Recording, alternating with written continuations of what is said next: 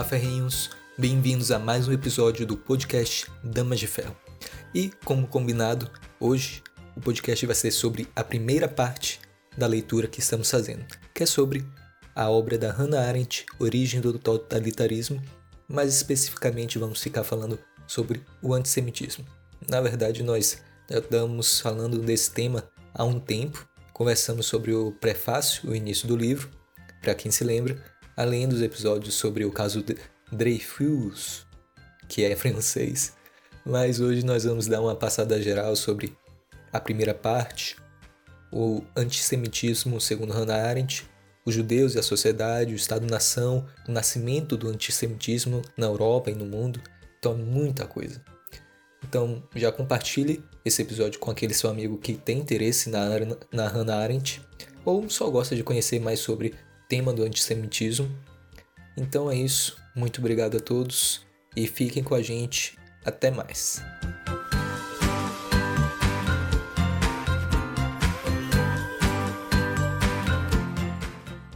Dreyfus. Dreyfus.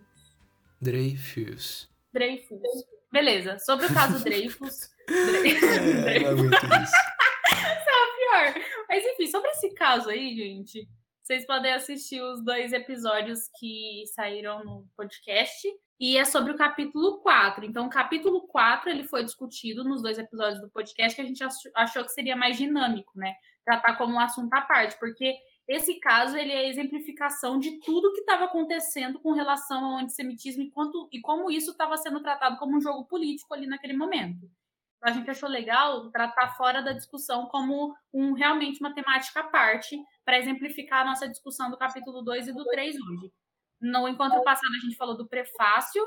Se vocês repararem, cada parte da, do livro vai ter um prefácio que ela vai dar uma introduçãozinha ali do que ela vai discutir e tudo mais, porque ela fala sobre três pilares principais ali da obra dela para exemplificar o que seria a origem do totalitarismo, né? E aí a gente, então a gente está encerrando a parte 1, juntamente com a discussão de hoje e o podcast que saiu sobre esse caso. O capítulo 2 e o capítulo 3, eles vão relacionar direto, o capítulo 1 ele falava sobre o antissemitismo, relacionando com o bom senso, o capítulo 2, ele vai, ele vai falar dos judeus, Estado-nação e o nascimento do antissemitismo.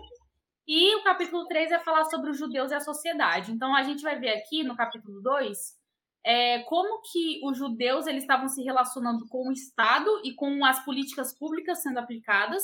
E o capítulo 3 ele vai relacionar com a parte social da coisa, como que os judeus eram tratados na sociedade. Então vai ter esses dois, essas duas essas duas discussões rolando ao mesmo tempo. Inclusive, um pouco da leitura dela que é meio difícil, é que quando você tá lendo é muito engraçado, né? Porque ela, ela pega uma parte histórica, ela vai, ela vai fazendo de é, relacionando com os anos, vai historicamente falando de cada período, só que aí do nada ela volta para uma coisa de um outro período, então fica um pouco confuso de é, o que aconteceu depois do que. Então tem que ler um pouquinho com atenção para se, se situar do que está acontecendo principalmente quando parte da, do capítulo 2 para o capítulo 3, porque o capítulo 3 ela não vai falar do que aconteceu depois do 2, ela vai falar o que estava acontecendo simultaneamente dentro da sociedade enquanto as políticas públicas e as políticas do, do Estado como um todo, totalitário, e do Estado-nação estavam acontecendo no capítulo 2.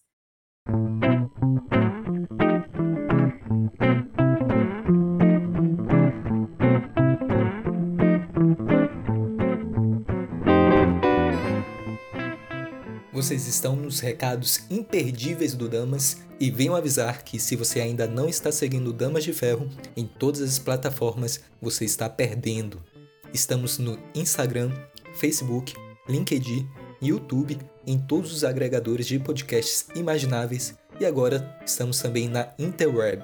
Então nós temos o nosso site que é www.damasdeferro.com.br, onde temos nosso blog e demais informações sobre o projeto. Então, dá uma passadinha por lá para aproveitar todo o nosso conteúdo. Também temos reuniões mensais sobre autoras defensoras da liberdade, então se você quiser participar, entre em nosso site e se junte ao nosso clube de leitura coletiva. Ademais, bom podcast e até mais!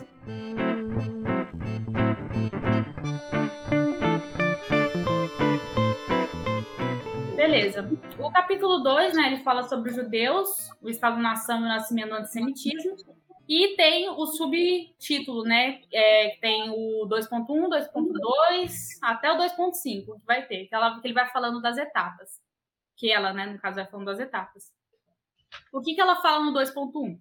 Ela vai relacionar os, equívocos, os equívocos da emancipação e como que seria é, o banqueiro estatal judeu daquela época. Porque o que estava acontecendo? Estava é, sendo discutido a questão da emancipação dos judeus dentro dos estados que estavam surgindo naquele momento. Então, estava essa forte tendência de igualar todos os cidadãos. Então, estava com essas políticas, né? Não, vamos colocar o judeu como qualquer outro cidadão dentro do nosso território. E o Estado estava propondo isso, tá? Então, eles queriam incorporar o indivíduo numa classe por parte da sociedade. Então, o judeu ele seria mais como qualquer outro cidadão dentro de uma classe específica ali. Então, seria a mais pura, digamos, assimilação dos judeus. Só que a gente sabe que você colocando isso meio que de uma noite para o dia, olha, eu vou assimilar aqui os judeus e pronto, não é uma coisa assim, né? Que a pessoa ela, ela foi trabalhando isso dentro da população, não foi uma coisa é, natural, foi uma coisa meio que imposta. Então, isso mostrou uma intervenção do governo e é, um tipo de cooperação voluntária que estava acontecendo, lógico, com interesse público, como a gente bem sabe. Então, os judeus, eles começaram, naquele momento, como que estava a situação deles, só para nortear. Eles não estavam aceitando muitas oportunidades, porque o mundo estava mudando, né? Então, o mundo estava mudando, estava se industrializando, já estava começando a ter um pouco mais de comércio. E os judeus, eles não queriam isso. Os judeus, eles sempre foram relacionados com o Estado. Então a gente vai ver que os judeus, é, os judeus eles se relacionavam muito com a nobreza, com a aristocracia, com quem estava no poder no momento. E isso que a gente vai acabar vendo, que eu percebi ao longo da, da leitura do livro, foi meio que um tiro no próprio pé, porque é aquilo, né? Tipo, eles confiavam muito, não confiavam, mas eles dependiam muito do Estado. Então, no momento que o Estado queria apoiar eles e dar privilégios, eles, boa, estavam tudo bem. No momento que eles queriam, tipo, ser é, trazer, colocar os judeus como pares na sociedade, eles também colocavam. Então, judeus, eles tipo assim, eles eram meio que fantoches ali. Eles, eles eram muito, digamos, eles se adequavam com o que estava acontecendo. Ah, se o Estado nesse momento quer isso, eu vou agir dessa forma. Se o Estado quer aquilo, eu vou agir dessa forma. Se a sociedade pede isso, eu vou agir dessa forma. E se eles não agissem dessa forma, o que, que acontecia? Eles eram pares da sociedade. Então a gente vai ver que, tipo, era muito, era muito isso. Era muito meio zoado, assim. Então, beleza. Aí ela faz uma coisa que eu achei muito legal. Que ela faz meio que um negócio, uma retrospectiva, digamos assim. É, nos séculos 17 a 18, mais ou menos, os judeus eles estavam relacionados com a corte, como eu falei, com a aristocracia e quem estava no poder. Então, eles participavam ativamente das transações financeiras de Estado.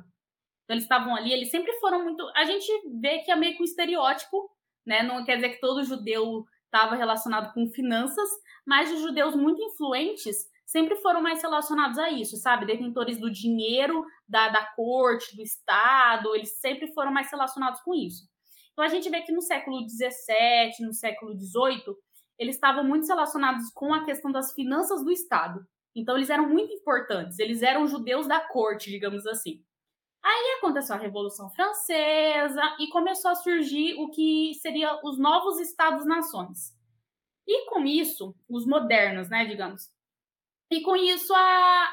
não, não, não fazia muito mais tanto sentido ter judeus da corte em si cuidando das finanças. Seria mais o Estado ali e os banqueiros judeus. Só que os banqueiros judeus, eles forneciam empréstimos para o Estado. Então, sempre foi essa relação, né? O Estado ali, aí os judeus às vezes estavam necessariamente inclusos na corte e às vezes eles prestavam serviços para a corte, mas eles sempre estavam relacionados com o Estado, quem era a aristocracia naquele momento. E assim foi levando. Aí esse período ele meio que terminou e foi o surgimento lá do, do imperialismo e tudo mais no fim, no fim do século XIX. E aí isso foi caindo um pouco a ideia de Estado-nação, foi introduzindo a ideia de conjunto de nações europeias, aquele espírito comercial que estava, né, de concorrência competitiva. E os judeus, eles perderam um pouco a mentalidade imperialista, assim, tipo... Uh, não é que eles perderam a mentalidade imperialista. Tava a mentalidade imperialista, só que, ao mesmo tempo, eles estavam investindo em comércio e tudo mais. E os judeus, eles não estavam acompanhando isso.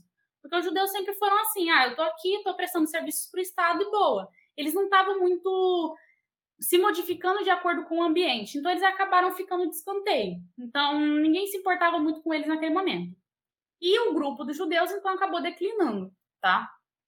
É, então, embora eles conservassem individualmente aquela influência de sou consultor financeiro, é, sou um mediador inter-europeu, eles conservavam ainda isso. Só que ao mesmo tempo eles estavam declinando porque eles não estavam acompanhando essa mudança comercial que estava acontecendo naquele momento. Beleza. Então, é, os, os povos, os grupos europeus ocidentais começaram a se desintegrar. Então, eles começaram a ficar meio, meio dispersos, não era uma coisa tão forte como era antigamente. E não estava um equilíbrio muito bom na, na Europa, né? Estava um momento muito instável para todo mundo, não só para os judeus, mas também para toda a população naquele momento. Então, os judeus, eles meio que foram vistos ali como pessoas que não tinham pátria, então eles já acabavam que tinham influência com todos os países, e eles acabavam que eram importantes no âmbito internacional. Sendo importantes no âmbito internacional, as pessoas meio que olhavam, tipo, ah, eles são perigosos. Ah, eles têm, eles podem fazer alguma, alguma coisa errada, alguma coisa ali que pode ferrar a gente. Então, foi basicamente isso. Ao longo do tempo, os judeus sempre foram relacionados com o Estado, sempre foram relacionados com a aristocracia, Inclusive, é muito interessante, porque retrata um pouco como que os burgueses, que ela chama até de, tipo, liberais da época, não se davam bem também com os judeus. É, porque você vê, os burgueses, os liberais da época, eram contra a aristocracia, eram contra aquele poder estatal forte e tudo mais, queria derrubar isso. Logo, se os judeus estavam relacionados com isso, com, com eles, no caso, e estavam relacionados com isso, com esse poder estatal, a burguesia também se opunha, se opunha a eles. Então foi muito interessante, porque ela foi trazendo, tipo, como que cada frente ali foi ficando contra os judeus. No final das contas, eles se tornaram um povo odiado por várias classes sociais, por várias, é, por vários estados. Não foi só na Alemanha. Isso foi muito interessante dela trazer. Tanto que ela fala que começou, o antissemitismo em si começou na Prússia. Então ela vai trazendo bastante sobre isso sobre isso? É, no caso, a Prússia não seria, assim, de certa forma, a Alemanha antes de se tornar Estado moderno? É, basicamente seria. É porque a ideia ali que ela fala que antes da, antes da unificação que estava acontecendo ali, vários pequenos países ali na Europa, a Europa no geral, meio que tinha motivos, entre aspas, lógico, de não de ter aversão aos judeus. Então era uma coisa geral, não era uma coisa Alemanha soberana que a gente conhece. Da era, era uma questão europeia. É, era uma questão europeia. E ela, mas ela também traz, inclusive, depois, que a Inglaterra ela viu os judeus um pouco diferentes, porque a Inglaterra ela já fazia um filtro. E a gente ainda vai falar, né? Porque existiam judeus que seriam as exceções, que seriam judeus intelectuais. E eles entravam na Inglaterra. Então, tipo assim, a classe de judeus na Inglaterra era muito valorizada porque eles eram diferentes, entendeu? Tanto que eles não entendiam como que era a realidade dos judeus nos outros países. Aí deu, se deu tudo isso em diversos países diferentes. Não, só ia falar que não, exatamente não era só na Alemanha, existiam células também odiosas aos judeus, né? na Itália, na Inglaterra, assim como em outros países. É, antes da gente continuar, eu acho interessante que desde agora é, a Hannah Arendt já faz essa distinção entre os judeus que são distinção entre os judeus. Então seria a aristocracia judaica e os judeus que não tinha tanto poder, tanto político como aquisitivo. E essa distinção vai ser muito mais expandida e evidenciada no livro dela do é, Eichmann em Jerusalém, né? Que vai mostrar a diferença de como foi a atitude desses dessa aristocracia judaica em relação com os judeus mais oprimidos, por assim dizer. E outra coisa que no primeiro capítulo falou desse problema de que já estava vendo a decadência dos judeus, do poder dos judeus na Europa. E como que ocorreu essa decadência? Porque ela falou assim, meio que ah, na decadência que surge esses totalitarismo, pelo menos nesse grupo, no grupo que está em decadência. E agora a gente entende por que que essa decadência. É, basicamente é aquilo que e ela vai trazendo, porque os judeus eles passaram sempre por altos e baixos, dependendo de quem estava no poder, porque eles sempre dependiam do Estado. Tanto que a virada de jogo foi justamente quando eles viraram intelectuais. Só que aí a gente vai ver, não vou passar muito na frente, mas a gente vai ver que como que os intelectuais judeus eles agiram. Porque era um negócio meio. A gente vai até relacionar com as causas sociais que a gente vê hoje em dia. Como que essa ideia é, é meio, é meio louca, assim, do que está acontecendo. Mas, enfim, aí o que, que ela traz depois no título ali, subcapítulo, seria que os primórdios do antissemitismo. E o que, que ela traz? Ela traz que esse moderno antissemitismo, lembra que lá no primeiro capítulo, até lá no prefácio, ela comentava que o antissemitismo ele tinha duas, duas formas, digamos assim, né? Tinha um antissemitismo que era simplesmente aquela, ai, ah, não concordo com seus valores, você e eles também se achando o povo escolhido e se afastava, então era aquele negócio meio tipo valores diferentes, povos diferentes e raízes diferentes se afastavam, então era tipo antissemitismo meio que aversão, simplesmente. E agora a gente está tratando de um antissemitismo, digamos, moderno, entre aspas, né? E seria um antissemitismo relacionado com a política. E ela frisa muito isso, é um antissemitismo político que está sendo tratado agora. E esse antissemitismo político, de causas políticas, é, como eu falei, ela fala que teve a primeira chama, mais, mais ou menos, relacionando com a Prússia, depois da meio que a decadência de Napoleão, foi mais ou menos aquele momento histórico, porque teve uma mudança da estrutura política. E aí os reformadores da Prússia da época queriam meio que aquela ideia de igualdade mesmo da sociedade que ela menciona antes, que é aquela ideia de vamos colocar igualdade a todos os cidadãos e os o, e vamos inserir os judeus nessa nessa mistura toda. Então começou aquela ideia de abolir os privilégios, entre aspas, que a gente sabe também que não, enfim, não foi bem assim. E também introduzir um pouco daquela questão do comércio que estava flamejando. Então eles, ah, vamos dar uma liberdade maior econômica e vamos abolir um pouco os privilégios. E abolindo os privilégios, quem que irritou? A aristocracia. então, a gente, eles começaram, o próprio Estado que estava surgindo ali, os reformadores, depois da queda de Napoleão, começaram a, é, nos outros estados, lógico, né? Ela também fala depois da França, começaram a introduzir certas, é, algumas certas medidas que tiravam os privilégios de quem estava no poder naquele momento. E com isso, é, surgiu essa ideia de emancipação dos judeus na Prússia. E não era apenas aqueles grupos de judeus que eram úteis e ricos, que já gozavam ali dos privilégios. Seriam todos. E isso, inclusive, ela menciona que acabou irritando um pouco até judeus que já tinham esses privilégios. E, é, inclusive, foi isso que, na época, o pessoal até, principalmente os judeus, ficaram meio assim com a Hannah Arendt, né? Porque meio que ela fala que os grandes influen... influencers, os grandes influencers da época... Influencers do século XIX. Você tem 45 anos. Já deu essa história de youtuber, não é não? Pelo amor de Deus. Os grandes influencers da época judeus, que estavam no topo e tudo mais, eles também não buscavam a igualdade do próprio povo. Porque para eles, ser judeus e serem ricos é, faziam deles diferenciais dentro da sociedade, logo eles tinham certos privilégios, entendeu? E eles não queriam que acabasse aquele privilégio deles. Se eles fossem igualados como todo outro cidadão, e a característica de ser judeu não fosse mais um diferencial, o que, que sobraria deles? Eles seriam mais um comum dentro da sociedade. Então, eles seriam vistos como os párias que eram do, do, do próprio povo deles, né? Aí, beleza. Então, eles já estavam meio, né? Já estavam meio assim. Então, ali a gente já começa a ver os liberais, os burgueses da época, que se opunham aos judeus, na mesma proporção que eles se opunham à nobreza, porque eles começavam a ver que tinha uma semelhança muito forte de pensamento, de raiz. E essa, essa semelhança se deu por quê? É, a questão mais, digamos, familiar da coisa. Porque o pensamento dos nobres e dos judeus, eles eram um pouco parecidos no sentido aspecto. nas famílias que são judias, as famílias que são nobres, o indivíduo ele era olhado antes de mais nada como parte do membro da família. Então é aquela ideia da, da, do coletivo mesmo. Antes de você ser, sei lá, é, um indivíduo único, você é membro daquela família, você é membro daquele povo. Então esse pensamento judeu ele se, se assemelhava com o pensamento dos nobres.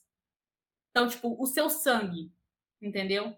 Então, se assemelhando a esse pensamento de tipo, é, o seu nascimento determina quem você vai ser, o seu nascimento determina o seu sangue, todos esses negócios que estão que estavam envolvendo aquilo, isso não agradava muito os burgueses. Que querendo ou não, os burgueses eles acreditavam que com o suor do trabalho, com isso, com né, é, probabilidades ali de crescimento do comércio, você poderia se desenvolver, você poderia crescer. Então, meio que eles eram contra os judeus na mesma proporção que eles eram contra os nobres, porque eles, eles viam semelhança nesse quesito. E realmente havia essa semelhança de pensamento. Essa ideia de da onde você veio, entendeu? Determina quem você vai ser. Beleza. Então, vendo esses, esses, essa, essa semelhança, né? A gente já via que os liberais barra burgueses da época, eles se opunham jude aos judeus. Os judeus mais influentes também se opunham a essa política de igualdade, como eu falei, porque eles também não queriam perder os privilégios. Então, eles não estavam curtindo aquilo de tirar os privilégios. E a aristocracia também não estava gostando. Por que, que, a aristocracia não estava gostando? E também estava se, se opondo aos judeus? Porque os judeus, eles, é, os mais influentes, eu digo, principalmente aqueles banqueiros que financiavam o governo, eles não estavam, tipo, preocupados com quem muito estava no poder no final das contas. Eles, que, eles financiavam e pronto. Então, ao longo da história, você vê que eles apoiavam o Estado, eles estavam ali meio que relacionado a eles. Então, meio que, tipo assim, tinha alguns judeus que estavam ali, meio que financiando ainda. Então, a aristocracia que tinha perdido o posto com essa reforma política que estava acontecendo, também estava com ódio dos judeus, que não que restavam alguns que não tinham perdido o posto. Então a aristocracia ficou contra os judeus porque achou que tinha judeu que estava sendo privilegiado. Os judeus que tinham perdido também é, os seus cargos, os seus privilégios, estavam com raiva também por causa dessa ideia de igualdade de todos os cidadãos, os cidadãos. E os liberais burgueses estavam com raiva dos judeus por causa da semelhança dos judeus com a aristocracia, com a nobreza da época, então, meio que você vê que todo mundo ali estava meio assim com os judeus já naquele começo. Então não tem muito tipo que a gente vê que as pessoas elas tentam simplificar e fala que uma única pessoa, um único povo odiou os judeus e pronto. Não foi bem isso que aconteceu, entendeu? Foi inúmeras consequências históricas, inúmeros acontecimentos e inúmeros momentos que levaram a isso. Inclusive, você vê que os próprios judeus, tinham judeus que se opunham ao próprio povo também. Acontecia isso. Então, a partir do momento que o Estado-nação resolveu adotar essa igualdade de emancipação, aconteceu tudo isso de alguns povos se, se oporem aos judeus e tudo mais. Então, começou a ter alguma, algumas discriminações na época, né? Então, ao mesmo tempo que o Estado estava dando igualdade, aí você já via algumas coisas tipo, ah, universidade fechar para judeu, excluía do funcionalismo público aí você já comecei a ver uma certa exclusão do que estava acontecendo. Mas, ao mesmo tempo, tinha essa questão da igualdade é, cívica ali no momento. Então, os judeus, eles realmente eles tinham pouca ou nenhuma importância nas lutas de as lutas, as lutas sociais da época. Só que ao mesmo tempo eles estavam sendo afetados do que acontecia. Na Alemanha começou de um modo até meio que inesperado. É, novamente a, no, a nobreza surgindo ali, né? Que ela se colocava, ela colocava oposição ao Estado, então ela foi de novo provocada com a transformação da monarquia prussiana. Então, quando teve aquela mudança do Estado-nação, meio que atingiu eles, que logo atingiu os judeus.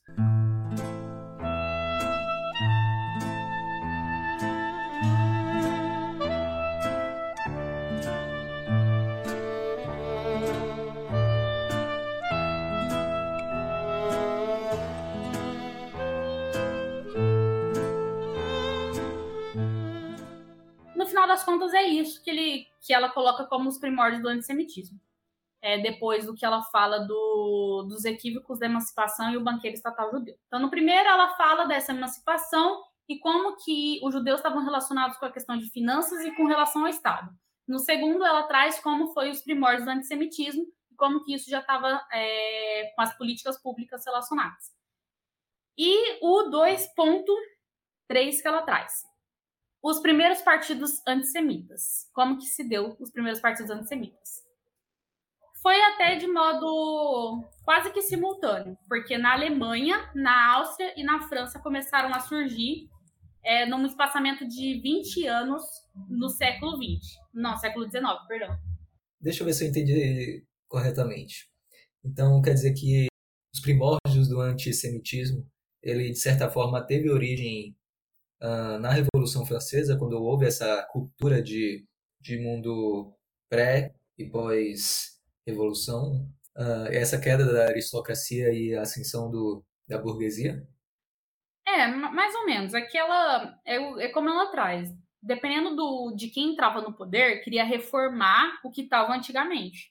E já que na Revolução Francesa teve, eles quiseram reformar tudo, foi uma grande mudança, meio que foi o que pegou meio que todo mundo despreparado e foi o que muita gente ali naquele momento começou a se opor ao Estado. E se opondo ao Estado, meio que isso atingiu os judeus e também com as, as medidas públicas que estavam sendo adotadas. Então, assim, eu acredito que ela quis dizer no sentido de que, já que na Revolução Francesa trouxe uma mudança radical, isso que foi uma, um, um, negócio que mudou totalmente ali. Não que eles também não tivessem sido discriminados ou que não tivessem tido alguma mudança antes, porque ela também traz essa trajetória histórica e vê que tipo, teve altos e baixos antes da Revolução Francesa. Mas agora é uma questão política. Agora é uma questão política, né? É. Só discordo de uma coisa que você falou. O termo reformar. Isso aí eu, eu não a, a Revolução Francesa não quis re, reformar nada, né? Ela quis construir do zero, né? destruir é. aquilo que existia e construir algo novo em cima disso. E, é, e isso é o que é a revolução, né? o que é ser revolucionário, o que é fazer revolução. É, aqui ela não deixa muito claro, ela só fala mesmo como que isso de alguma forma impactou os judeus, né? Que essa ideia de igualdade que eles estavam pregando meio que fudeu com os judeus no final das contas, porque várias classes, é, entre aspas, se opunham ao, ao Estado ali, e meio que os judeus eles foram atingidos também com a corte que estava acontecendo de privilégios e as medidas públicas que estavam mudando mesmo. Mas eu não sei como que ela se coloca em relação a diretamente à Revolução Francesa. Ah, aí, beleza. Aí no 2.3, ela traz sobre os primeiros partidos antissemitas. E aí ela fala que meio que aconteceu de modo simultâneo na Alemanha, na Áustria e na França. E isso se deu mais ou menos é, naqueles últimos 20 anos, mais ou menos, que estava acontecendo lá do século XIX. E o que, que ela fala? Que naquela época estava acontecendo um auê sobre escândalo político, financeiro, falcatrua, fraude, um monte de coisa. Então, tipo assim, tava saindo um monte de escândalo sobre isso. E os judeus, eles participavam desses escândalos. e aí a população ficou puta. Porque querendo ou não é aquilo, os judeus eles estavam relacionados com o Estado. Então, se saía que teve fraude, que teve alguma coisa, que teve algum escândalo político envolvendo o Estado, meio que os judeus eles estavam no meio do negócio tudo. Então, beleza. Então, os partidos antissemitas, eles pregavam o que naquela época, né? Eles pretendiam tomar o poder absoluto, mas não só isso. É, é basicamente assim, eles achavam que os judeus eles estavam com o poder absoluto e eles tinham que tirar o poder absoluto dos judeus e pegar para eles. Era isso, basicamente. Interessante. Isso que os antissemitas brigavam, é, eles, eles pregavam. Interessante que pelo menos na parte do caso do Dreyfus, Dreyfus ela, Hannah Arendt fala que eles, não, eles estavam ligados ao Estado, mas não necessariamente eles estavam ligados à parte do executivo. Eles não uh, mexiam hum. muito com a política, eles uh, estavam mais ligados a, por exemplo, contratos com o Estado, de fornecer é, toda a logística, ajuda, etc. Mas eles não tinham esse interesse em governar necessariamente. Exatamente. É, mostra. A gente vê a questão histórica. Eles sempre estavam fornecendo coisas ao Estado e tendo relações com o Estado. Mas eles nunca estavam diretamente, tipo, eu sou, eu estou aqui representando o Estado, algo assim. Eles nunca eram representando o Estado. Só que aquilo, por eles estarem relacionados sempre com a aristocracia e com o Estado, fornecendo coisas, eles acabavam tá ali, entendeu? Então, tipo, odiava o Estado, odiava eles logo, né? Então, eles almejavam isso, essa ideia de tipo, os judeus estão com poder absoluto hoje e nós do partido antissemita temos que pegar esse poder pra gente. Beleza. E também meio que eliminar os que estão no, nos postos de comando. Então, por isso essa ideia de eliminação do de quem está no poder. Eles tinham isso na cabeça. E eles também tinham uma coisa específica que eles queriam a ideia de governo intereuropeu. Então, acima de todas as nações. Então, eles pegariam o poder para eles e estariam acima de todas as nações e meio que expandiriam o território deles ali entre essas, essas nações europeias. Era esse o grande objetivo. E lógico, um partido meio que acabava se diferenciando um pouco do outro, como a gente acaba vendo, né, também, hoje em dia.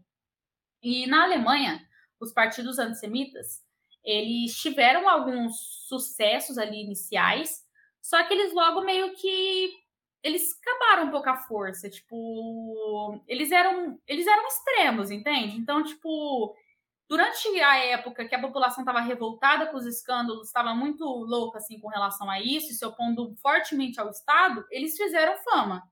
Depois de um tempo a população meio que acalmou e eles perderam força, que é o que acontece em épocas de crise, meio que é, ganha as partes mais extremas e depois há uma calmaria ali para o pessoal ficar mais na deles. Foi o que aconteceu justamente. Só que assim, as pessoas elas tinham na cabeça que aquilo não ia voltar. Entendeu? E foi meio que eles não achavam que depois da Primeira Guerra essa ideia ia voltar ia voltar com força. Ah, muita gente não acreditava nisso, tipo, e achou que eles já tinham desencanado, que já tinha acabado e que não ia voltar. Isso foi a grande virada de jogo, né? Que na verdade depois da Primeira Guerra voltou ainda com mais força. Foi bem louco isso. Aí, depois ela faz, ela fala, né, no 2.4 seria é, o antissemitismo esquerdista. E aí que entra um negócio engraçado, né? Porque é aquele negócio de termos, realmente. Tinha um partido alemão que chamava Partido Liberal Alemão. Só que esse partido era de esquerda. Esse partido ele, ele se declarava de esquerda e ele pegava a baixa, a baixa classe média era predominante ali, famoso, é, famoso entre a baixa classe média, e eles se declaravam esquerdistas, e eles faziam sucesso dentro das universidades. E eles tinham como caráter principal ali, eles eram estruturados na ideia antissemita. Então, foi um partido que começou a crescer dentro das universidades com caráter antissemita que se autodeclarava esquerdista, mas o nome deles era um Partido Liberal Alemão. Beleza. Isso também traz uma coisa, né? Porque se a gente pega nomes, as, as, eu já vi gente fazendo isso, né? Pega nome de partido e meio que já relaciona com a ideia e você vê que vira uma maçaroca. Não, só, não, só, de, não só de partido, mas como país também, República Popular Democrática da Coreia do Norte. Irônico. É o que agora a Álvares falava, né? Você mexe com as palavras, né? Faz parte. Mas na verdade. Fazer isso. Oi? Isso. Eu acho que isso também tem a ver com a tradição, a tradição de pensamento, por exemplo. Quando se fala em liberal na Inglaterra, foi porque ocorreu a Revolução Gloriosa. Agora, quando se fala de liberal na França, é porque houve a Revolução Francesa, que foi algo assim um pouco mais extremo, assim. Digamos que cabeças rolaram. E, então isso muda tudo. Exatamente, da onde que né? É, tanto que até existe a É, esquerda. liberal nos Estados Unidos, liberal nos Estados Unidos tem nada de liberal. Isso. Um pouco mais liberal ali na, na cultura, né? Nas pautas culturais, mas de resto, nada, nada mesmo. Engraçado que é, o Noam Chomsky diz que os Estados Unidos têm dois partidos de direita. Um que é pior e outro que é menos pior. Depois de Marx, tudo muda, né? E aí é engraçado, mas aí isso não veio para os Estados Unidos. Para os Estados Unidos, os liberals continuaram de esquerda. Pois é, e como a gente estava falando da linguagem, como a linguagem é manipulada em, em, em cima da realidade, né? É, esse daí é um dos especialistas nisso aí, em linguagem, manipular a linguagem. Né? Mas, Gente, vocês viram a Lily? A gente tinha marcado umas fotos pra hoje. Então, parça, ela foi no dentista, já já ela tá aí, mano. Elo, né? Quê? Elo. Que que é isso, parça? Ele foi no dentista. Depois, o Partido Liberal, não, ele perdeu força, na verdade, porque veio um outro depois, que é o Social Cristão. Esse Partido Social Cristão, ele veio para derrubar, né, para entrar no lugar ali de influência do Partido Liberal Alemão, e, e ele foi muito influente na Áustria, né? A Áustria, ela estava, naquela época, era a Áustria republicana, né? Mas aí foi depois de Acho que foi, é, foi depois da década de 10. Ele foi em 1917, 18. Aí eles fizeram sucesso nessa parte, principalmente na Áustria. Então o Emael finalmente ganhou, só que não foi no Brasil, foi na Alemanha? Ai, velho, é muito, é muito louco você ver, velho. Eu, eu tava. Tem umas coisas que ela fala que eu fico, gente do céu, a, a loucura, sabe? Muito rápido. É igual agora, tipo, você vê uns, uns, uns lugares aí meio louco indo pregando paz, aí você fica. ai, ai. Quem o. Vulgo Talibã. É, o Talibã. é engraçado. Ai, ai. Mas enfim. Então, tipo assim, esses dois partidos eles estavam mais fortes, assim, com essas, na, naquela época. E aí ela fala que depois teve meio que uma idade de, de ouro da segurança, digamos assim. Foi uma, uma época até meio mais tranquila para os judeus, que eles conseguiram ali uma certa ascensão, de certo modo, outras camadas da sociedade, não só vinculadas ao Estado. E foi a época. Que curioso. É, foi uma época de, de mais segurança, digamos, só que ao mesmo tempo fala que foi meio que o primeiro sinal de declínio porque foi quando os bancos eles meio que perderam um pouco a força deles. Então, tipo, perdeu esse. Teve um certo com relação à influência relacionada ao Estado, à questão financeira, só que ao mesmo tempo, que foi aquilo que eu mencionei para vocês, né? Que eles começaram a entrar na parte mais intelectual da sociedade, começaram a seguir outros caminhos sem ser esse vinculado ao Estado. Por quê? É, basicamente que eles mencionam, né? Os filhos dos banqueiros. Basicamente, os filhos de, dos banqueiros, os filhos dos negociantes prósperos, digamos assim, dos judeus, eles, esses filhos deles começaram mais intelectual. Então eles começaram a seguir para profissões. Aí é engraçado, né? A questão do termo que ela também usa, né? É, digamos, as profissões mais liberais. Aí, então, eles começaram a sair mais da parte vinculada ao Estado e começaram a entrar mais na parte intelectual, começaram a prestar outros tipos de serviços dentro da sociedade, logo eles começaram a entrar em outras camadas sociais. O que acontecia? É... Eles estavam querendo, eles almejavam ali ter acesso a essa sociedade. Não foi uma coisa meio que foi natural, mas ao mesmo tempo, tipo, eles tinham como objetivo isso. A pessoa, o judeu ali que estava sendo intelectual, estava também como objetivo ser influente dentro da sociedade. Então, eles estavam ali na, na vontade deles entrar nessa sociedade. Só que, ao mesmo tempo, eles não podiam, tipo, ignorar que eles eram judeus. E judeus, querendo ou não, tinham né, o pezinho meio atrás de, algumas pessoas da população. Então, eles estavam meio que nisso, ganhando espaço ali dentro. E aí, beleza. Ela traz essa introdução. Depois, ela já pega esse gancho e leva para o capítulo 3, que seria os judeus e a sociedade. A gente já está entrando na parte mais social da coisa mesmo, né? Ela só dá essa introdução mesmo agora, chamados judeus de exceção, digamos assim, né? São judeus que estão conquistando mais coisas e estão ganhando mais influência na população em si, na sociedade ali, é, mais bem da grana, mais influente também. Tá, eles tinham é, ela fala que eles tinham uma certa ignorância política até, que entra até no que, o Google é. Eles não queriam necessariamente estar ali como detentores do poder estatal. Eles só estavam vinculados a ele.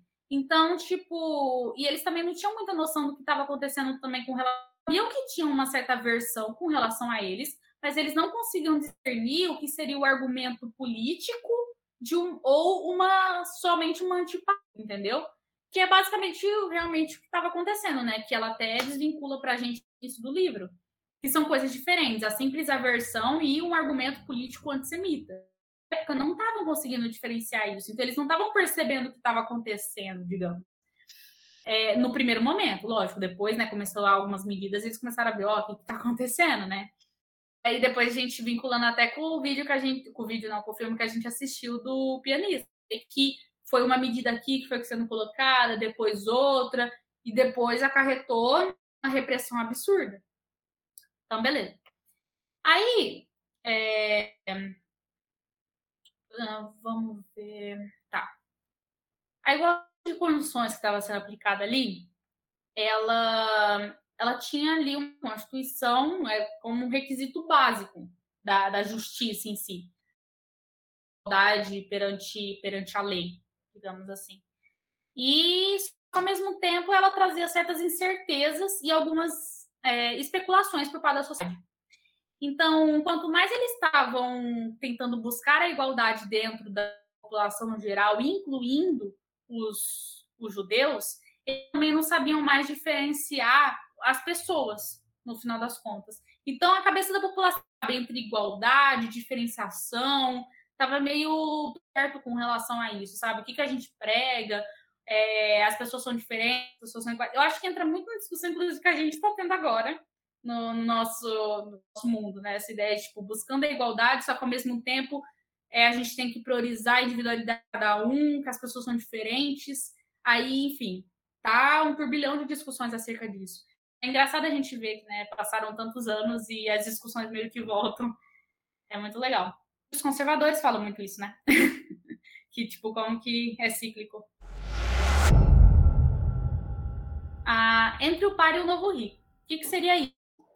É aquele judeus exceção que eu falei.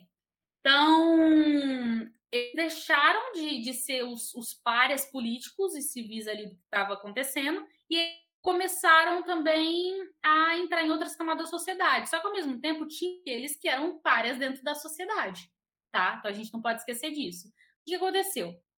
Foi se criando uma sociedade tomava atitude discriminatória contra os judeus comuns, entre aspas, que ela coloca, mas ao mesmo tempo era uma, uma sociedade que aceitava facilmente judeus cultos. Então, tipo assim, você era judeu, você era culto, você se diferenciava do restante do povinho, você era aceito no, na, nas classes altas, nos salões nobres da sociedade. Se você era um judeu comum, você não era nada extraordinário, você era mais um cidadão ali reconhecido. Cidadão não, né? Você era mais um judeu ali, porque era, você era discriminado pela sociedade. Entendeu? Então, se você era judeu, você era, você era extraordinário, você tinha uma diferenciação com o seu povo, você era valorizado. Se não fosse isso, você era um páreo. Será que, é, eu fico pensando às vezes, será que essa, esse comportamento não tem relação, não sei que época em que estava acontecendo isso, mas será que isso não tem relação com aquela ideia de Nietzsche dos extraordinários dos ordinários, é, em que ele fala que os extraordinários seriam aqueles capazes de uh, criar sua própria moral, de aqueles que de, teriam poder de fazer as coisas, e aí aqueles ordinários seriam não seriam capazes de fazer isso. Isso está exatamente crime e castigo, inclusive é, Dostoiévski e o Nietzsche utilizam a mesma palavra, que é os extraordinários seriam Napoleão e os ordinários seriam as, as baratas. Exatamente, perfeito.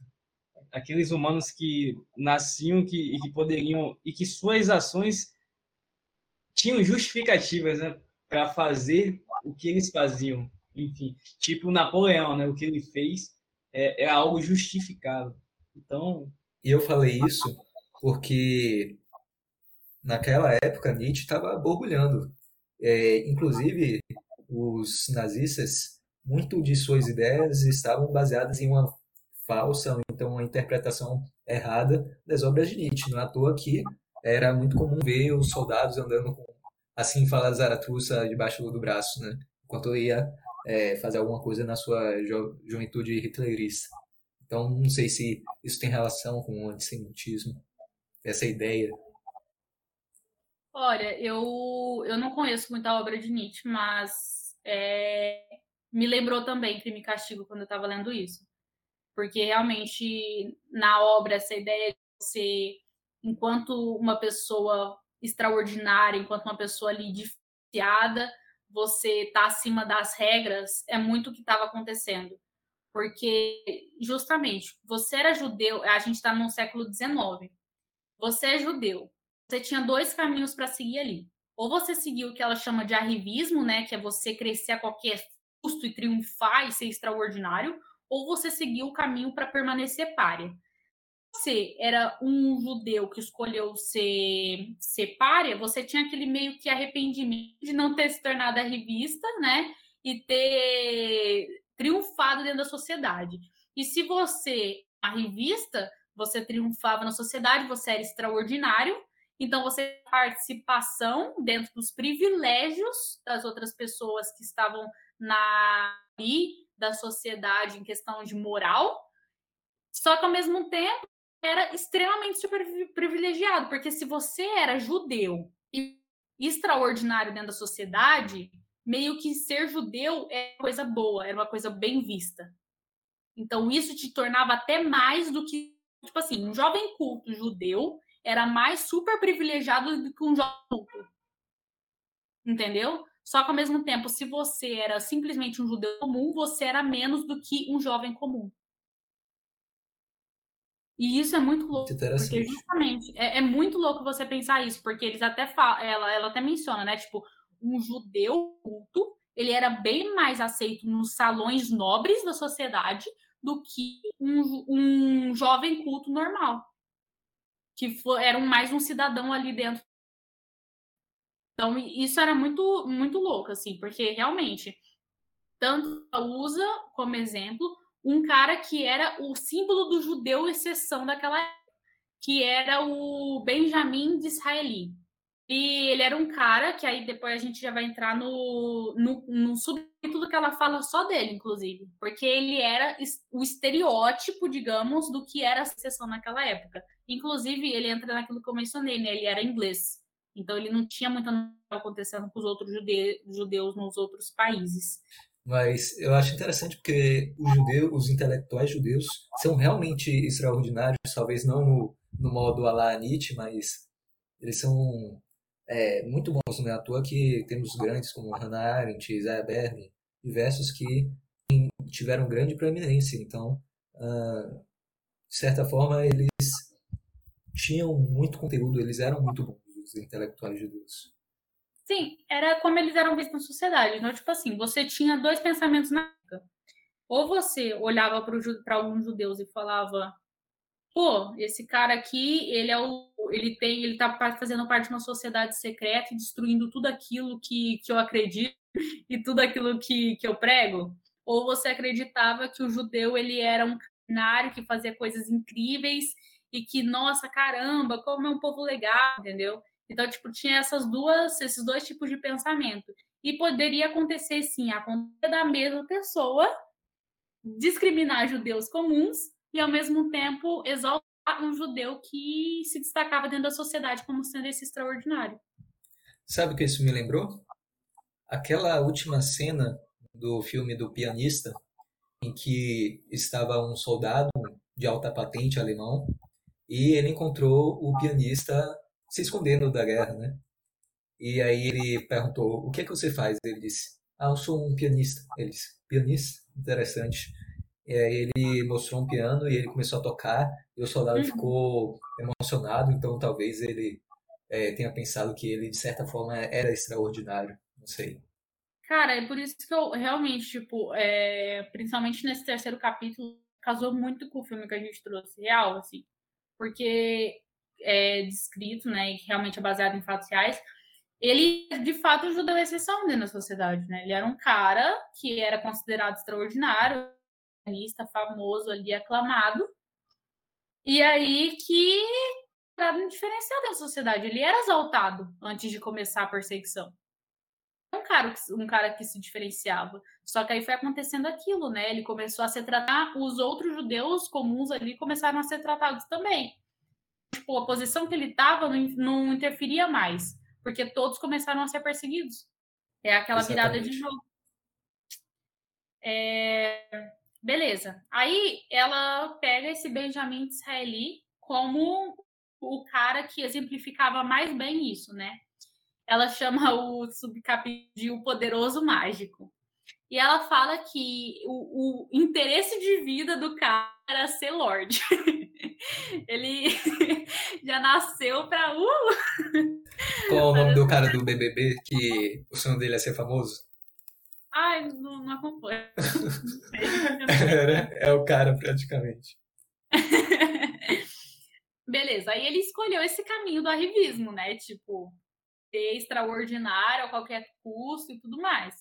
E aí ele foi meio que ficando e crescendo ali dentro da sociedade dentro da Inglaterra. Só que acontece, ele, ele tinha origem é, judia, só que ele não sabia muito sobre o que era judaísmo em si, sabe? É, é principalmente a questão mais, mais religiosa da coisa. Ele não tinha ligação nenhuma com isso que tinha sua origem judia, só que ele não estava muito relacionado com os próprios judeus. Ele era mais inglês do que judeu no final das contas, em questão de cultura mesmo, comportamento de tudo. Só que ao mesmo tempo, ele percebeu que na sociedade inglesa da época, se você era, se você estava tipo sendo culto, se você estava se desenvolvendo e tinha a, a característica ali de ser judeu, isso te deixava mais bem que é o que a gente está falando. Então você você já é bem, você já é culto. Você ainda é judeu, isso te dá uma super valorizada. Não é a mesma coisa de você ser um cidadão e você falar ali que é judeu. Isso te deixa inferior. Ele percebeu que então ele falar que ele era judeu era uma coisa que, que deixava ele bem na fita. E o que, que ele começou a fazer? Ele começou é, exaltar isso. Ele começou a realmente afirmar, não, eu sou judeu, sabe? Qualquer oportunidade ele falava que ele era judeu, ele pregava isso, ele buscava isso, e ele começou a aderir a certos comportamentos que, de acordo com ele, era características de judeu. Então ela até brinca que tipo ele era um charlatão, porque ele começou a tipo deixar o cabelo de um jeito que para ele identificava como judeu, ele começou a vestir roupas que para ele era ser judeu. Ele começou Virou a rabino só para é, só pra ter atenção. Estudou 50 começou... mil páginas só para dizer que é judeu. Exatamente, ele começou a, tipo, assim, na cabeça dele era a exemplificação de ser judeu. E ele era um charlatão, sabe? Ele nem sabia que, como que, que era judaísmo, ele nem sabia o que, que era de fato ser judeu, ele nem conhecia a realidade dos judeus. Então, tipo, ele só estava ali se colocando como. Repre... Isso piorou quando ela falou que entrou como primeiro-ministro como ele, quando ele ficou amiguinho da rainha, do, dos nobres da época ingleses. Aí isso piorou ainda mais, porque aí ele, ele começou a se colocar como porta-voz dos judeus. Entendeu? Tipo, ele foi levando para um outro patamar. E aí, a, a, ter esses certos comportamentos e utilizar a ideia de ser judeu como uma coisa que fosse é, ali bem na fita, e ele foi usando isso durante muito tempo. E meio que deu certo para ele. Só que aí, a questão aqui que ela, que ela traz é que começou a surgir um certo chauvinismo judeu, que é uma coisa que estava em pauta, basicamente. E aí, é, eu, isso aqui eu vou pegar certinho para ler, porque ela traz uma citação de, de Chesterton. Ela traz essa citação dele. O próprio indivíduo deve ser adorado como reflexo do grupo ao qual pertence, tornando-se o seu próprio ideal e até o seu próprio ídolo que ele retrata. Então era justamente isso que era ser chauvinista é, judeu naquela época, basicamente. Era essa ideia de chauvinismo, um nacionalismo pervertido, que o Chesterton traz como senso, né? Essa ideia de você colocar o indivíduo como é, para ele explorado como um reflexo do grupo que ele pertence. E era isso que o cara era. Então, ele era um chauvinista judeu inglês, imperialista inglês. então ele era um chauvinista judeu e ao mesmo tempo imperialista inglês. E era isso que ele representava. Aí ele se colocava como porta-voz dos judeus e ele começou, né? O que aconteceu? É... Ele mais a nobreza da época dele do que os judeus em si, como a gente mencionou. Então, mas ele gosta dos judeus. E é, ela fala que não é nem impressão algo assim, ele ter colocado, moldado né, o conceito que ele tinha de raça aos conceitos de aristocracia que ele tinha. Então ele tentou relacionar meio duas coisas. Então, é, ele começou a, a, criar. Ele escreveu, ele era escritor antes, tá? Isso é legal de mencionar. Mas ela relata que meio que nas obras dele, ele trazia essa ideia de tipo, é, essa ideia superficial, porque ele não conhecia sobre a religião. Ele trazia de judeus serem os escolhidos, essa ideia de que eles deveriam criar uma sociedade deles, eles deveriam estar no poder. Ele começou a criar umas coisas meio assim, sabe? Meio que nas obras dele. Só que isso quando ele era escritor. Então ele começou a moldar isso na, na vida pública ali, né? Como porta-voz dos judeus. Beleza. Então, o que, que ela traz? Que ele ele acreditava numa qualidade de escolhido e que ele poderia é, utilizar isso elaborando uma doutrina racial, uma, uma doutrina racial, não, desculpa, uma doutrina racial a partir dele feito de missão histórica que o judeu tinha. Beleza, então ele começou a criar, ele começou a, tipo, ele, ele pegou a ideia de judeu dele, viu que ele poderia utilizar isso como um diferencial e crescer a partir disso. Então ele não era mais um cara culto, escritor, que estava na via pública, ele era também um cara que era tudo isso judeu. Ele começou a utilizar isso, colocar como porta-voz judeus e, consequentemente, falar que os judeus eram um povo escolhido, que os judeus eles tinham que, é, que ter essa, essa iniciação, que ela começou a criar essa missão histórica dos judeus e tudo mais. O que, que ferrou um pouco? Que ele, como outros que na verdade eram antissemitas, começaram a pregar e acreditar no quê? Que existiam sociedades secretas judeus eles mexiam as coisas por baixo dos panos. Aí ela, ela comenta sobre ele e tudo mais, ele fala que ela que ele era um charlatão e que outros charlatões como ele começaram a pregar essa ideia de ah, existir sociedades mesmo secretas que mexiam as coisas por baixo dos panos e que fazia toda a questão geopolítica ali, eles controlavam os acontecimentos. Então ele acreditava nisso, só que ele acreditava nisso de uma forma a grosso modo, positiva. Só que, ao mesmo tempo, os antissemitas acreditavam nisso, só que metiam um pau nos judeus, entendeu? No sentido ruim é judeu, entendeu? então, tipo assim, meio que ele acabou fazendo isso, fudendo um pouco a situação, porque ele começou a, a aplicar força numa teoria que já estava sendo discutida dentro da sociedade ideia de, tipo, os judeus são mais influentes do que a gente acredita, entendeu? E eles controlam muito mais do que a gente. É, ele, ele colocou lenha numa fogueira que já estava acendendo. então ele não ajudou muito, no final das contas. É... Interessante que é, tem aquele autor, não sei como é que se fala, um autor francês que ainda está vivo, que é o Hollenbeck, Hollenbeck, não sei, alguma coisa assim. Que em uma entrevista, ele na verdade escreve literatura, mas em uma entrevista é, ele fala que a questão, os nazistas não eram somente racistas, mas antes de tudo eles eram conspiratórios, né? Eles acreditavam uhum. em teorias da conspiração, que foi fortalecida, infelizmente, por, por esse cara que não tinha a mínima ideia do que iria acontecer, né? Então, talvez se ele não tivesse feito isso, seria mais difícil disso acontecer.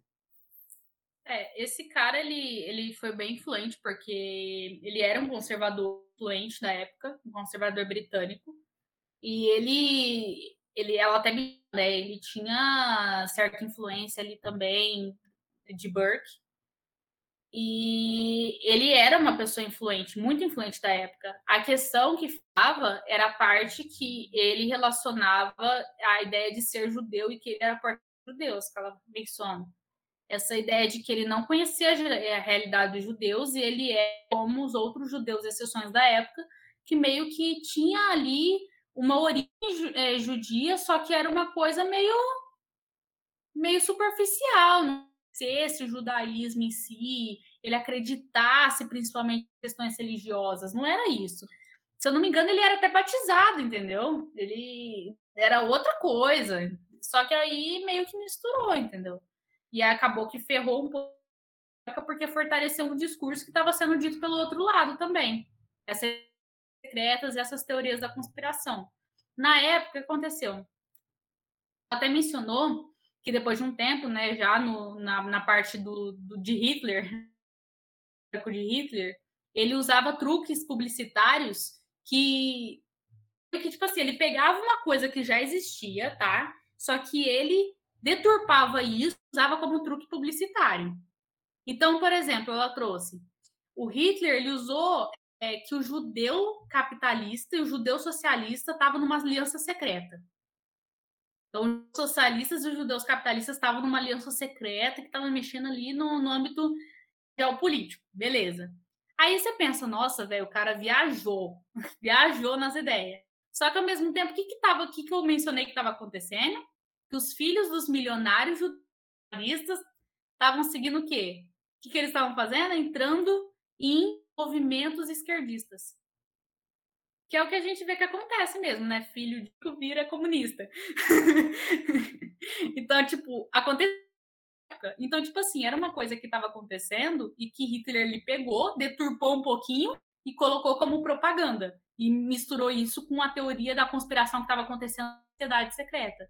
Ele soube manipular muito a questão. Então, tipo assim, se você era uma pessoa daquela época e você via isso numa, numa publicidade ali sendo aplicada pelo Partido Nazista, você, você, você ia pesquisar sobre, você ia ver contatos seus sobre, você ia, tipo, nossa, peraí, tem aquele judeu ali, ele está seguindo ali lutas, é, lutas ali com o movimento operário, o movimento trabalhador ali, algumas coisas que estavam circulando.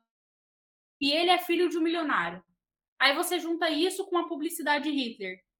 Tipo, você fala, ah, vou acreditar então, faz sentido. E era isso que ele fazia. Não era. Ele pegava coisas que já existiam e meio que deturpava para que as pessoas e compravam, né? Isso que aconteceu.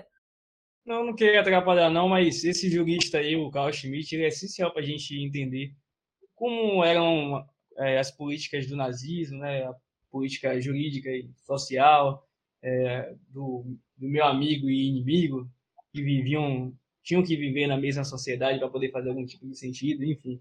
Só foi mesmo uma indicação para a gente entender melhor sobre o, o, como foi a política mesmo do nazismo, entendeu? E o quão importante foi esse jurista aí para a gente entender é, a, a, estratégia alemã mesmo. Enfim, ele é bem conhecido, Carl Schmitt. Ele bateu de frente com Hans Kelsen, que a gente conhece quem era, um dos é, criadores do positivismo jurídico. É meio interessante. Seria interessante a gente dar uma olhada depois, enfim. É, ele, esse cara não era é, parte do, do coisa nazista, o Schmidt? Sim. É, então ele conhecia bem. Então ele conhecia bem a estratégia. da publicidade. Ela, ela traz sobre isso do desse, desse que seria o maior exemplo. E depois ela fala como que era visto a questão do, do judeu na sociedade com relação àquilo que eu mencionei, de tipo, é, o judeu era culto e ele era super privilegiado por causa disso. Ela traz um negócio do título, né, que seria entre o vício e o crime. Que seria isso? Era questão de tipo judeu, é, pelo que eu entendi, o judeu ele era tipo assim, as características de ser judeu, o comportamento de ser judeu, ele vício. E ela coloca até meio que entre aspas, né? seria meio que um tipo de vício ali. Inclusive, ela traz também a questão do, do, dos homossexuais da época, que também seriam vistos ali como um vício. Seriam pessoas ali com certas características, com certos comportamentos, beleza. Só que, em certo momento, esse vício, entre aspas, sempre entre aspas que ela menciona, esse vício ele foi tratado como crime. Entendeu? Foi essa virada de jogo. Por quê? Ah, o antissemitismo, lá pelo século XIX, ele alcançou principalmente, alcançou, ela até menciona, né, o caso que aconteceu e tal com a França, alcançou certo clímax. E ele também meio que decaiu um pouco. Ele foi limitado por questão até nacional e por questão até do íntimo das pessoas. Só que depois ganha força de novo e toda essa questão que a gente sabe. E aconteceu no, na sociedade? Ela, come, ela até menciona né, que uma sociedade que ela, ela começa a se desintegrar em grupos, ela traz uma certa exigência de conduta dos membros desses grupos. Então, a, a conduta ela passa ser controlada, ela tem exigências, e não é exigências tipo muito claras, exigências silenciosas. Então, querendo ou não, você sendo judeu ali, culto, idade de elite, você tinha certos comportamentos e condutas que você tinha que fazer. Só que ao mesmo tempo você também tinha que diferenciar essa galera mostrando como é ser judeu. Então tem que pegar o equilíbrio perfeito. Olha a pressão. Você tinha que pegar o equilíbrio perfeito de você seguir as condutas dessa sociedade, você ser ali uma pessoa culta, assim como uma pessoa extraordinária, e ao mesmo tempo você relacionar isso com características que te diferenciassem enquanto judeu dessa sociedade. Para você, desse modo, ser privilegiado. Então era isso.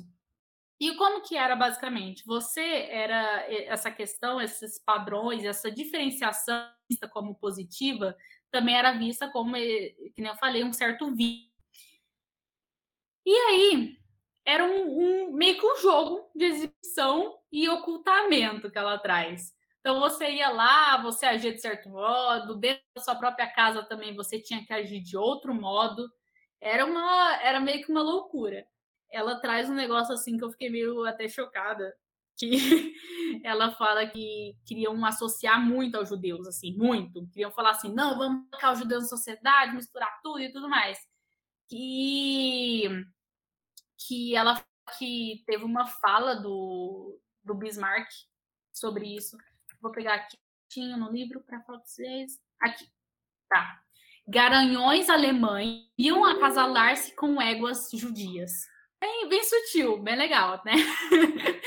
Mas enfim, ela traz isso para mostrar como que tava, tipo, em certos momentos, como que tinha essa questão de, tipo, muito fortemente aos judeus, que já teve, sim, essa época. Então tá vendo que foi cheia de altos e baixos essa questão dos judeus mesmo. De associação muito, tipo, de querer se associar muito aos judeus e ter época que, tipo, tava meio afastar deles, vamos deixar eles mais no campo deles como paias. Então tava meio que essa questão. Beleza, mas é só para exemplificar aqui.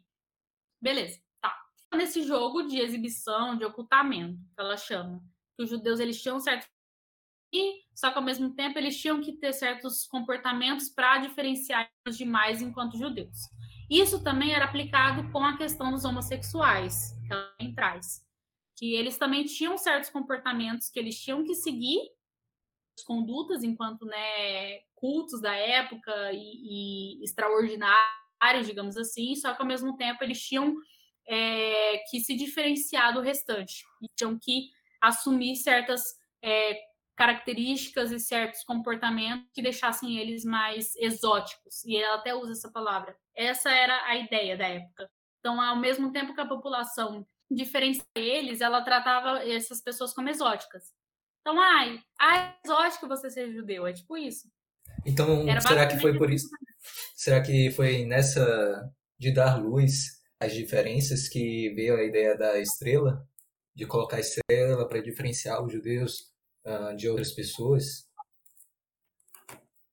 Hum, não, não sei se está relacionado, mas eu acredito que sim, porque faz sentido a ideia que estava na época porque ela traz que a sociedade na época, principalmente a sociedade mais, né, dos salões nobres, digamos assim, era uma sociedade que buscando o diferente, o exótico, que estava tipo, eles tinham uns padrões igual altos de conduta, que você tinha que estar no patamar deles, só que ao mesmo tempo você tinha que ser um pouco diferenciado, você tinha que ter algo de exótico, algo quase que sensual, digamos, de toda essa ideia, né? Então era isso que atraía a sociedade do alto escalão da época, sabe? A que era mais influente, mais rica e tudo mais. E aí, ela traz exemplo de é Proust que fala ele, porque ele era judeu e também ele era homossexual. Então ele tinha meio que é, era isso que ele se que ele se tinha que seguir esses certos, essas certas condutas para entrar nessa classe época perdurava, só que ao mesmo tempo ele tinha que se diferenciar. E ela traz até uma meio que uma fala dele, eu também vou pegar aqui para falar certinho para vocês. A punição é um direito do criminoso, do qual ele é privado se os juízes presumirem e se estiverem inclinados a perdoar o assassino nos homossexuais e a traição nos judeus, por motivos devidos à sua predestinação genética. Mas, num certo momento, essa tolerância pode desaparecer, substituída por uma decisão de liquidar não apenas os verdadeiros criminosos, mas todos os que estão parcialmente predestinados a cometer certos crimes. Ou seja, é, até o tipo assim, a sociedade via que ser Deus, ser homossexual, enfim, ser diferente ali naquele do contexto, do padrão que eles estavam acostumados, era uma coisa exótica, era quase que um vício entre aspas, então era, era uma coisa que te diferenciava, era exótico, era até meio que assim, aceito. Era o que te, te deixava meio que extraordinário, diferente. Só que ao mesmo tempo, o que, que isso começou a acontecer? E isso, em certo momento, começou a virar o quê? Crime. No sentido de tipo, não vemos isso como uma coisa mais legal, tá? Isso não é uma coisa legal. Então, esses certos comportamentos, essas certas condutas que vocês, judeus e homossexuais, têm, isso aí pode levar, vocês têm predestinação, a, entendeu? Então, eles começaram a subverter o que eles acreditavam, no final das Eles pegaram uma coisa que já era vista como exótica, só que eles não colocavam um caráter mais positivo, caráter negativo de tipo come, é, cometer um crime. Predestinam a algo ruim. Então, basicamente, foi isso que aconteceu. Então, é aquilo, né? Tipo, o que diferenciava eles e deixava eles super privilegiados em certo momento era visto como uma coisa que deixava eles pares. Os causadores dos males do que estava acontecendo naquele momento histórico. E eles usaram isso como jogo político. E é aquilo, né? A questão da, é, da bibliografia que ela pegou na época e dos estudos é, historiográficos que estavam sendo feitos. É, dependendo do, da versão da história que você pegava, esses fatos eles podem ser usados certinho para qual ideia que você tem, se você parar para pensar. Se você pegar esses fatos que ela trouxe e quiser ferrar com os judeus, você consegue. Se você quiser pegar esses fatos históricos e ferrar também com os nazistas, tipo, critério nenhum, e colocar realmente os judeus como historicamente vítimas e massacrados, entendeu? Então, tipo, por isso que ela até fala que ela quer se até aos fatos. Ela quem estava acontecendo dos dois lados, sabe? Como que se deu toda a questão social e política a esse massacre de judeus? Porque não foi de uma hora para outra. Não foi que do nada o nazista acordou e falou: vou matar esses judeus e pronto. Não, entendeu? Não foi assim. Então, beleza. É isso que, que ela traz aqui. E ela traz esse caso é, Dreyfus. Esse caso, o que aconteceu? ele, ao mesmo tempo, tipo assim, ele levou o inferno e pro nada do, de uma hora para outra. Ela fala que, tipo assim, né? Porque justamente esse caso, ele, ele colocou ali um crime que teria acontecido, que os judeus eram traidores, que os judeus eram errados, que eles eram, que eles tinham cometido uma coisa absurda. E isso fez os judeus, tipo, que é isso, sabe? É, a gente tem que se vingar deles, é, são horríveis, eles são predestinados ao mal, enfim, colocou todas as características possíveis negativas. Depois que se provou a inocência, bem pôs fim à glória social dos judeus. Então, tipo assim, é, eles tinham um papel que eles tinham que representar, que a sociedade ditava, e enquanto essa mesma sociedade estivesse convencida de que eles pertenciam à raça de traidores, eles seriam traidores. Enquanto elas acreditassem que eles seriam vítimas ou algo assim, eles seriam vítimas. E assim foi. E quando eles descobriram que, na verdade, uma vítima e tudo mais, é, se provou a inocência dos judeus, só que aí não tinha mais o interesse. Então, judeus, eles passaram a ser vistos como mortais comuns. E aí, o que aconteceu? Eles caíram na insignificância dos mais como extraordinários. Logo, esse vício deles, entre elas, de ser judeus, é visto como crime. E foi isso que aconteceu. Loucura, né? Triste. Nossa, quando você começa a pensar em essa questão, a, a gente acabou, tá, gente? Se vocês quiserem comentar. Porque se vocês pararem para pensar historicamente, tá? Os judeus ali sempre tentando ser influentes na parte do, da questão, só que ao mesmo tempo eles não querem ser representantes do Estado, eles são fornecedores, eles estão. É, é legal mencionar também, tá? Os judeus eles tiveram é, grande influência tanto que eles participaram de vários tratados de paz, inclusive da primeira. Depois da Primeira Guerra, os tratados de paz, eles também acabaram participando. Então, eles sempre foram conselheiros como influentes em âmbito internacional. E, ao mesmo tempo, eles estavam dentro de um, de um país mesmo, como a gente viu no, no primeiro capítulo. Eles nunca eram parte daquilo. Eles sempre eram ou insignificantes, ou relevantes, ou simplesmente nada, entendeu? Então, eles passaram e baixos. Teve momentos históricos que eles eram super privilegiados, é, alguns deles eram vistos só como normais. Essa sacada que ela colocou foi sensacional.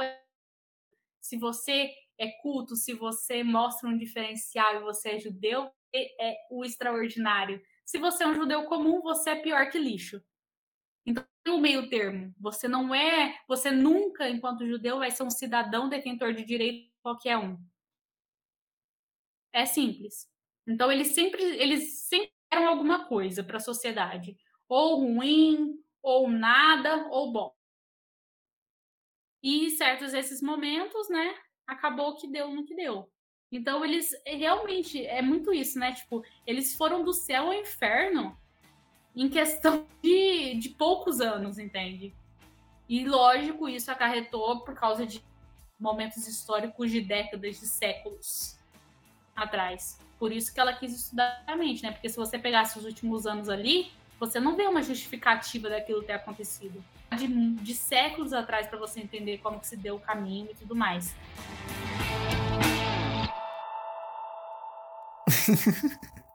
então é isso, gente. Nós finalmente terminamos a primeira parte do livro Origens do Totalitarismo, falando sobre antissemitismo, um tema um pouco pesado, ela colocou bastante referência histórica, mas foi muito interessante.